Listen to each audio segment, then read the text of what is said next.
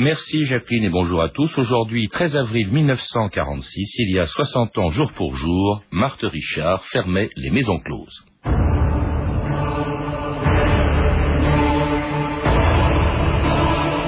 Toutes les maisons de tolérance sont interdites sur l'ensemble du territoire national. Article 1er de la loi 46-685, 13 avril 1946.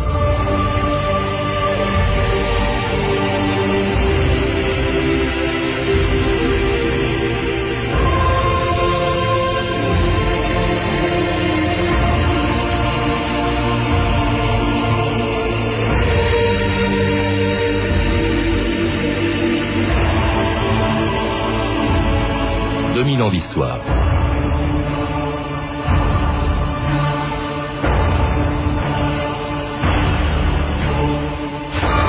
On les appelait des maisons closes, des claques, des bobinards, des maisons de tolérance ou encore des bordels. Un mot qui vient du Moyen Âge quand Saint Louis voulait cacher les femmes de petite vertu au bord de la Seine dans des maisons qu'on appelait des bordeaux. Mais la caution d'un saint ne suffisait pas pour empêcher la fermeture de ces établissements, votés 700 ans plus tard à la demande d'une veuve, conseillère municipale de Paris, Marthe Richard, qui fut aussitôt surnommée par Antoine Blondin la veuve qui clôt. C'est ainsi qu'allaient disparaître quelques maisons célèbres dans le monde entier, le Sphinx, le Chabanais, le One Tutu, mais aussi ces sinistres maisons d'abattage comme le Fourcy et le Charbot, où pour quelques francs, des ouvriers sans le sou, des clochards ou des immigrés venaient tromper leur solitude avec des filles qui pouvaient faire jusqu'à 100 passes par jour. Un véritable esclavage dénoncé par celle qui, il y a 60 ans, a donné son nom à la loi qui fermait définitivement les maisons closes, Marthe Richard. C'était la fin de la guerre. Il n'y avait qu'à observer la rue, ce qui s'y passait. C'est suffisant pour comprendre, pour me convaincre que l'esclavage de la femme c'était une des premières élues, de toute façon, et qu'elle ne pouvait pas continuer, surtout dans les maisons. Oui. Vous avez été amené à visiter des maisons Oui, nous, il y en avait 120 à Paris, mais nous n'avons visité que quelques-unes avec deux agents. Et quelle était l'atmosphère qui régnait à l'intérieur de ces maisons? Mon Dieu, il y avait des maisons qui étaient très bien, comme le One Tutu, le Chabanais, c'était des maisons magnifiques, on s'y serait plus là-dedans. mais véritablement, il y avait des maisons qui étaient ce qu'ils appelaient la maison d'abattage. Alors là. Madame, remonte Quelle chambre qui est L'orientale. Allons, fais voir comment guérisse. Fais ton cadeau à ta. Donne-moi ton pognon, mon mignon. Tant que tu pourras, tant que t'en auras. Natacha Henry, bonjour. Bonjour. On a entendu à l'instant euh, Marthe Richard, à laquelle vous venez de consacrer un livre passionnant, édité chez Ponctum. Marthe Richard qui expliquait il y a 60 ans pourquoi elle avait fermé, ou en tout cas encouragé la fermeture des maisons closes. Mais avant de parler de cet événement qui s'est produit il y a 60 ans, je voudrais qu'on rappelle d'abord le destin étonnant de cette femme, l'aventurière des maisons closes. C'est le sous-titre de votre livre, Natacha Henry, parce qu'on apprend des tas de choses surprenantes. Par exemple, que cette femme qui a fait fermer les maisons closes, eh ben, elle devait bien les connaître parce qu'elle était elle-même, ce qu'elle a toujours nié, une ancienne prostituée. Oui, Marthe Richard, effectivement, c'est une aventurière et euh, elle était, euh, elle était euh, prostituée en 1905 à Nancy, autour des casernes. Elle était extrêmement jeune, elle avait 15 ans, 14-15 ans. Elle était prostituée là parce que elle était une petite ouvrière de l'aiguille, comme on appelait ça, et comme beaucoup de ces ouvrières de l'aiguille, un beau jour, elle tombe sur un un type euh, charmant et charmeur et qui la met sur le trottoir. Donc Marthe Richard elle-même, effectivement, elle a tapiné euh, un certain temps autour des casernes à Nancy euh, avant de s'enfuir. De s'enfuir, de se marier avec un homme euh, assez fortuné, elle a toujours recherché ça d'ailleurs, elle aimait pas mal l'argent, un certain Henri Richer qu'elle retrouve à Paris. elle devient donc Marthe Richer et elle prend le nom de Marthe Richard. Elle préférait ça, je crois, je ne sais pas pour quelle raison d'ailleurs, c'est le Richer s'est transformé en Richard. Oui, en fait, euh, ça c'est une histoire qui arrive un peu plus tard. Euh, Marthe Richard, euh, elle est effectivement partie de Nancy après des séjours en maison de correction puisqu'elle était mineure. Elle s'est enfuie, elle est arrivée à Paris et là, elle a rencontré un monsieur très riche qui avait dix ans de plus qu'elle, qui était mandataire au Hall et qui pendant dix ans va lui offrir une vie de luxe, une vie de rêve. Il avait un très beau manoir dans la Sarthe. On a reproduit la photo dans la biographie sur Marthe Richard et elle prendra son nom qui était Richer, mais plus tard, dans les années 30 quand on va s'occuper de, Marthe pour ses faits héroïques pendant la Première Guerre mondiale, Euh, et en effet, là, on va reprendre ce nom Richer, le transformer en Richard, parce que euh, les gens trouvaient que ça sonnait mieux, Marthe Richard. Alors, euh, étonnant, parce qu'elle devient aviatrice, je crois que c'est son mari qui a dû lui offrir un, un avion, et puis alors surtout, dans les années 30, devenant euh, très célèbre à cause d'un livre publié en 1932, et qui révèle que finalement, Marthe Richard, pendant la Première Guerre mondiale, était espionne au service d'un officier des services de renseignement français, le commandant Ladoux, un livre d'ailleurs qui a inspiré un film de Raymond Bernard. Je veux faire quelque chose d'utile, mon commandant, je veux servir. Je vous parle brutalement, Marthe, mais notre dernier agent a été trouvé la semaine dernière à Saint-Sébastien, derrière l'hôtel Continental, sur le trottoir, une balle dans la tête. Vous aurez affaire à forte partie. Voyons, Marthe, exposez-moi une dernière fois votre mission. Je vous ai fait venir chez moi pour être sûr du secret. Je vous écoute. Rechercher le nom des agents ennemis et tous les renseignements utiles à la défense nationale. Et cela par tous les moyens. Par tous les moyens dont dispose une femme. Bah, vous me comprenez? Oui, Et c'était l'extrait du film de Raymond Bernard, Marthe Richard au service de la France, révélant donc qu'elle était espionne. Est-ce que c'est vrai? Parce que c'est quand même un peu une mythomane, Marthe Richard. Oui, Marthe Richard, en fait, euh, en 1913, en effet, elle passe euh, le brevet de, pilote, d'aviatrice. C'est très très très rare pour une femme à l'époque. Et euh, un an après, son mari est tué à Verdun. Donc elle, elle veut se rendre utile. Elle veut combattre contre l'Allemagne au service de la France. Mais à l'époque, les services secrets ne peuvent lui proposer seulement que l'espionnage horizontal. Donc là, on peut considérer que dans sa biographie, c'est un deuxième séjour par la prostitution. Et elle devient la maîtresse de l'attaché naval allemand à Madrid et à Saint-Sébastien. Euh, par la suite, effectivement, le type qu'il avait euh, embauché dans les services secrets va écrire son Ladoux, histoire, euh, ouais. commandant Ladoux, il va écrire une histoire complètement farfelue, où tout est archi faux, mais qui met Marthe Richard, alors là, sur le devant de la scène, en France, tout le monde la connaît. Et c'est pour ça que quand elle fermera les maisons closes, euh, les gens connaissent déjà son nom à ce moment-là. Alors, elle, elle aussi, à la guerre, la deuxième guerre qui arrive, elle prétendra avoir fait de la résistance. Là encore, quelle est la part du vrai et du faux, du faux Natacha Henry? Bon, il n'y a pas que Marthe Richard qui a prétendu, euh, à partir de 44, avoir été résistante de la première heure. Dans son cas, c'est entièrement faux. Marthe Richard a fait pendant la Deuxième Guerre mondiale ce qu'elle n'a pas fait pendant la première, c'est-à-dire qu'elle a été globalement du mauvais côté. À sa décharge, elle n'était pas la seule, mais elle se retrouve quand même à Vichy en 40, etc. Et puis, elle a des accointances avec la Gestapo et avec des, des gros malfrats hein, qui seront inquiétés. Elle-même, elle va tomber en prison plus tard hein, pour ce qu'elle a fait pendant la Deuxième Guerre mondiale. Euh, mais sur la dernière ligne droite, quand elle sent le vent tourner en 44, elle court se coller sur une liste de résistance. Et c'est comme ça qu'elle va être élue au conseil municipal de Paris en 45. résistante de la 25e heure. Alors, euh, à la fin, après la libération, au, au lendemain de laquelle, elle est donc euh, conseillère municipale de, de Paris, bien décidée à faire fermer les maisons closes qu'elle considérait, on l'a entendu, comme des prisons, ce qui n'était pas toujours d'ailleurs l'avis d'une de leurs anciennes pensionnaires, Germaine. C'était comme euh, comme une pension, une pension de famille, hein, avec une patronne euh, qui fait comme une mère pour ses enfants, quoi. Bonne éducation, euh, discipline, euh, heure des repas régulières, euh, et puis l'organisation ouverte de telle heure à telle heure. Bon, ben, la seule chose c'est qu'on couchait dans la maison, on avait notre chambre qui nous servait aussi à à travailler. Et puis, donc on sortait pas. Si on sortait, c'était pour aller chez le coiffeur en compagnie de la sous-maîtresse. C'était un couvent, quoi.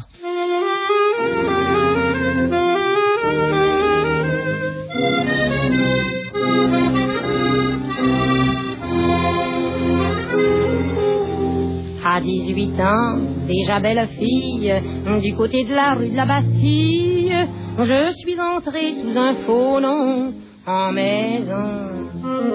Et malgré que le travail fut rude, j'ai vite pris mes petites habitudes. J'adorais les accordéons, leurs chansons, leurs chansons.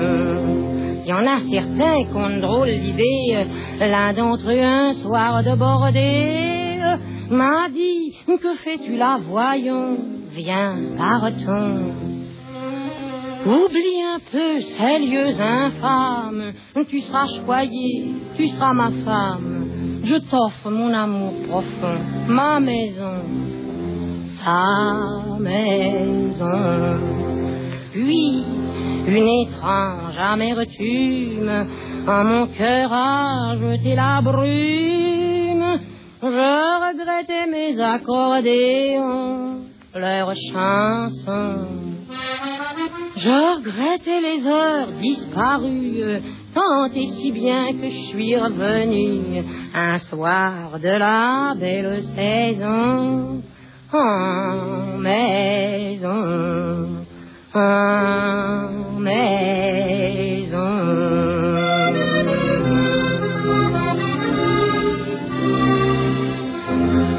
c'était Damia en 1932, en maison, une chanson d'ailleurs qui, comme les propos de l'ancienne prostituée que l'on a entendue tout à l'heure et qui disait qu'elle qui parlait d'un couvent, ça ne cadre pas avec l'idée qu'on se fait des maisons closes, Natacha Henry.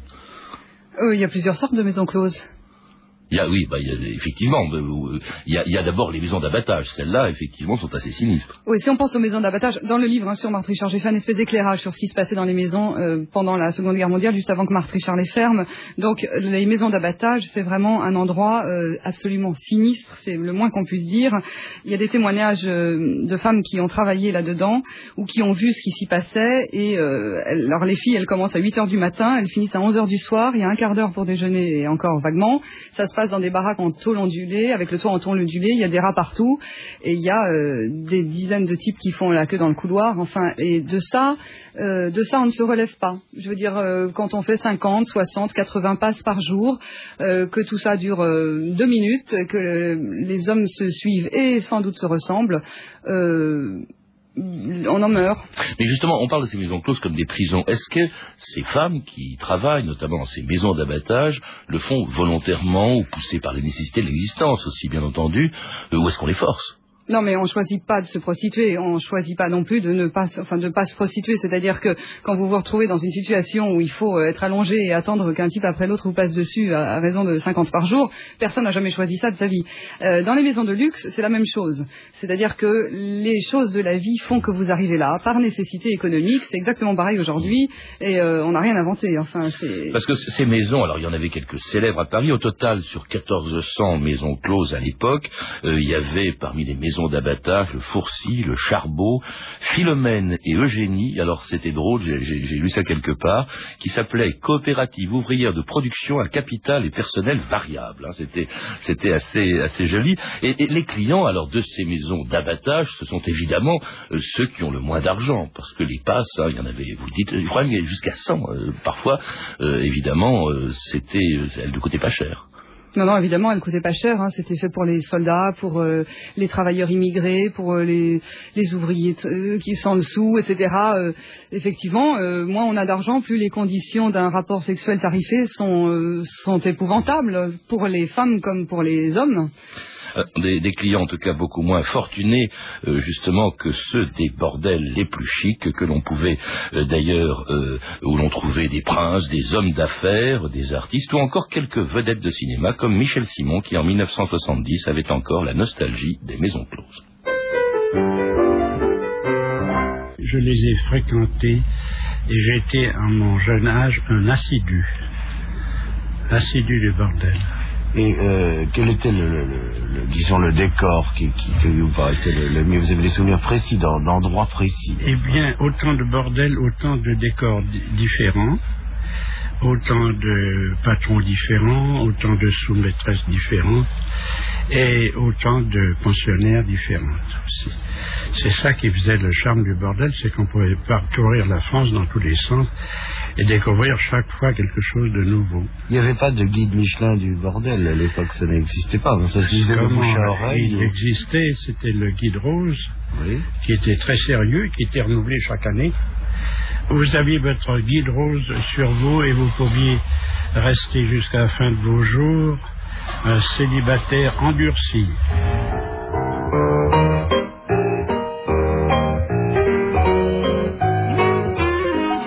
C'était Michel Simon en 1970, euh, célibataire endurci.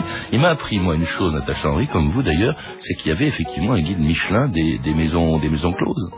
Oui, puisque à l'époque euh, les maisons closes étaient légales, donc euh, on n'avait pas besoin tellement de se passer les adresses sous le manteau. Il y avait effectivement le, le guide rose où il y avait toutes les adresses. Alors il y avait évidemment, comme dans le guide Michelin, je suppose qu'il y avait en tout cas des, des trois étoiles. Alors là, après avoir parlé des maisons d'abattage, il faut quand même rappeler les grands noms de, de ces maisons closes. Il y en avait quelques-uns quelques-unes qui étaient très célèbres. Oui, c'est pour ça qu'au début de l'émission, Marthe Richard, euh, dont vous avez passé un extrait de cette interview, où Marthe Richard dit dans celle-là, on se serait bien plus, ce qui est quand même délirant quand on sait que c'est elle qui a fermé les maisons closes en 46. Euh, ces maisons de luxe sont celles qui, euh, qui créent la nostalgie aujourd'hui. C'est celles-là hein, que les gens regrettent beaucoup, où vous, vous étiez avec l'ambassadeur, le ministre, l'avocat dans un décor de velours rouge avec des super filles de 23 ans en train de boire du champagne formidable. Effectivement, là, il y avait une surenchère euh, qu'on peut qualifier de commerciale, enfin, euh, où tout était mieux, mieux, mieux, mieux, mieux, sauf peut-être parfois les conditions de vie des filles.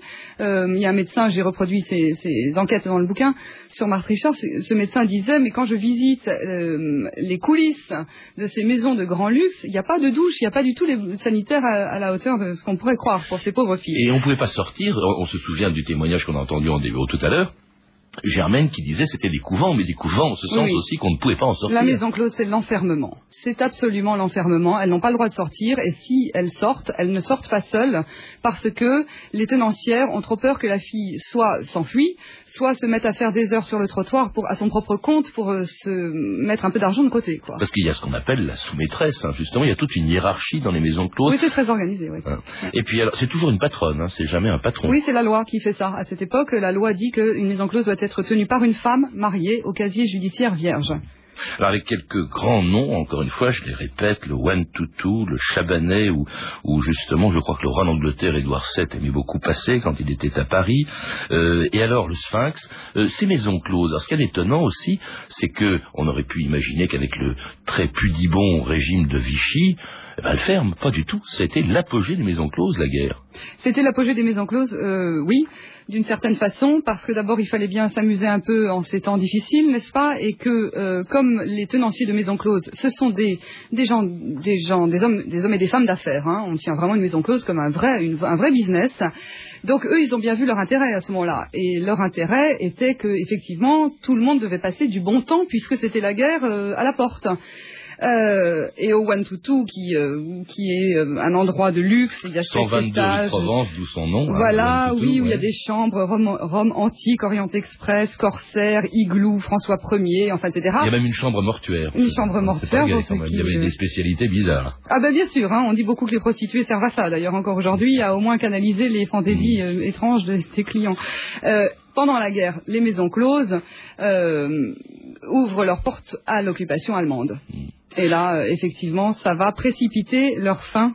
Oui, c'est ce qui explique peut-être que brusquement cette résistante de la dernière heure qui est Marthe Richard, d'abord qui est conseillère de Paris, donc elle les fait fermer, je crois, à Paris, et puis la mesure se répand euh, par un vote de l'Assemblée nationale dans, dans toute la France. Ça n'a pas dû être facile euh, de, pour plusieurs raisons. D'abord peut-être parce que ce certain nombre de ces députés de l'Assemblée nationale devaient peut-être être des clients. Il y a aussi une chose, c'est que l'État était proxénète. Je crois que 67% des revenus des maisons closes partaient euh, euh, dans le budget.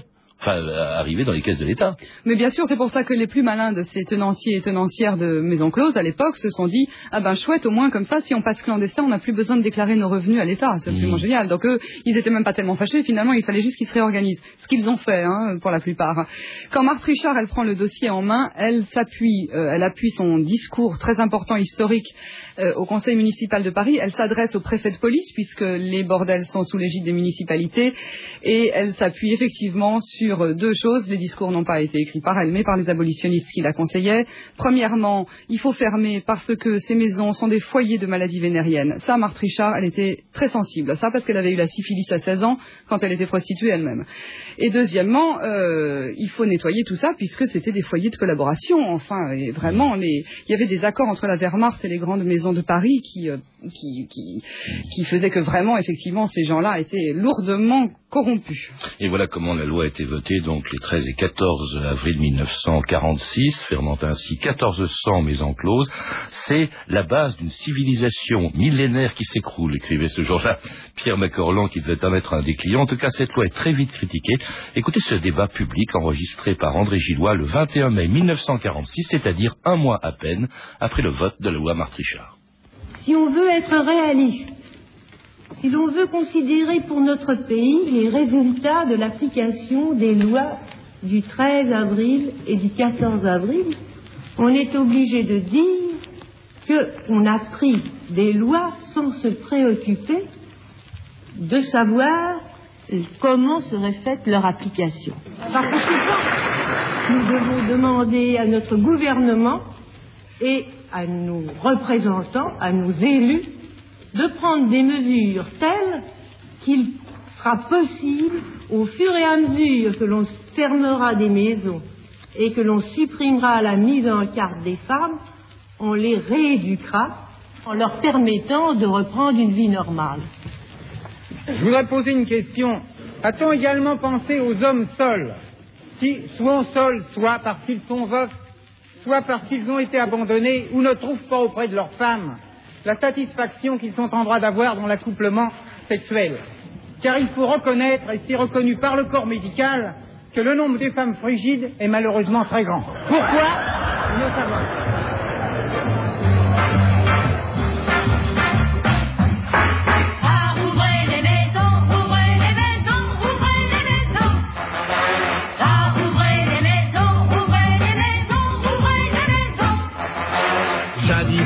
Filles étaient heureuses avant qu'on ferme les maisons. Sérieuses et bonnes travailleuses, elles honoraient la profession. Mais un jour, quelle horrible chose, une nommée Marthe Richard décida que deviendraient closes les portes de nos bobinards. Ah, rouvrez les maisons, rouvrez les maisons,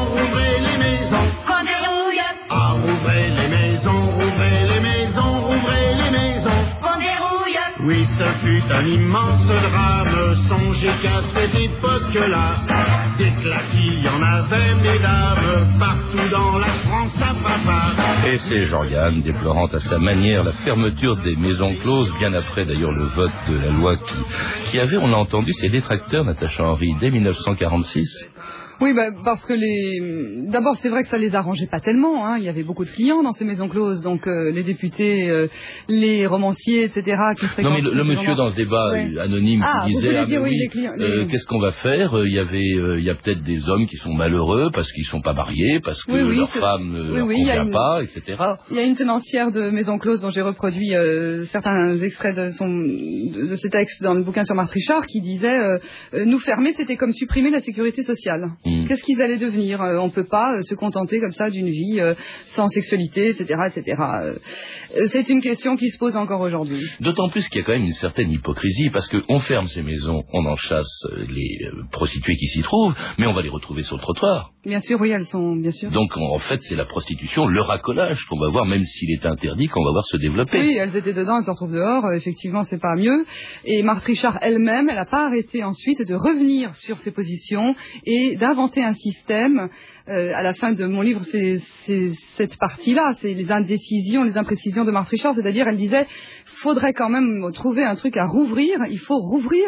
Et elle pensait qu'il fallait mettre les femmes dans des petits appartements ou des petits pavillons où elles seraient libres d'exercer, soi-disant, soi-disant librement, euh, cette activité prostitutionnelle. Ce qui est assez drôle, c'est que Tony Blair vient d'avoir la même idée en Angleterre et on ouvre en Angleterre maintenant ce genre de petites maisons closes. Les tolère, enfin on fait des maisons de tolérance, effectivement, je ne sais pas si c'était interdit. Mais qu'il qu'il y a d'extraordinaire aussi, euh, c'est là où je parle d'hypocrisie, c'est que, d'abord, premièrement, ces maisons n'ont été fermées, c'était la loi, que six mois après, fait qu'elles aient le temps de s'organiser, de, vendre euh, le fonds de commerce, etc., enfin qui changeait bien entendu.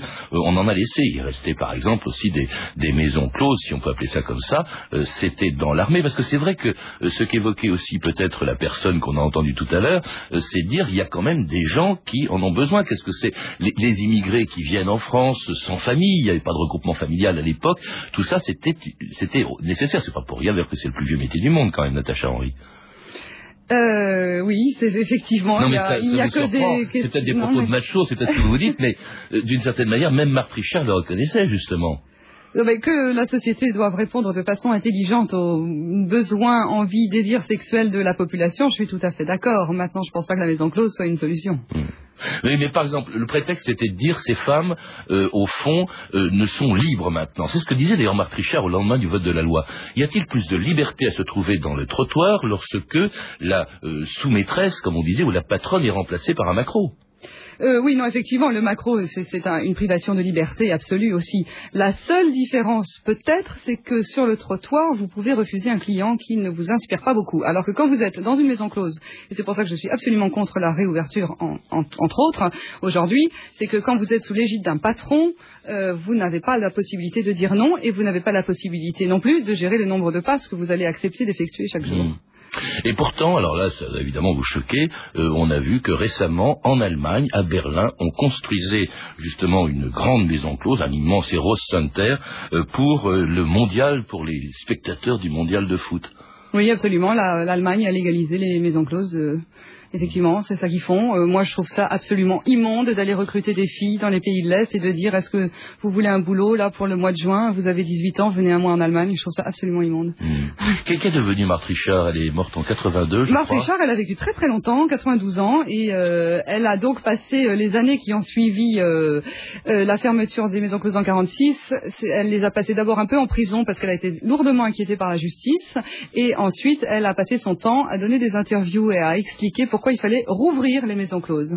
Merci. euh, je, rappelle, Natacha Henry, le titre de votre livre, donc Marthe Richard, l'aventurière des maisons closes, publié chez Pontome. À lire également euh, Marthe Richard, de la petite à la grande vertu d'Elisabeth Coquart, publié chez Payot. Et enfin, Wehrmacht et prostitution sous l'occupation, 1940-1945, Itza Menen, publié chez Payot. Vous avez pu entendre des extraits du film Marthe Richard, une espionne au service de la France, de Raymond Bernard, avec Edwige Feuillère dans le rôle de Marthe Richard, un film qui sera disponible en DVD le 18 avril prochain chez Studio Canal. Pour tenter de gagner aujourd'hui les 20 volumes de l'encyclopédie universelle éditée par le Figaro, voici la question de notre jeu.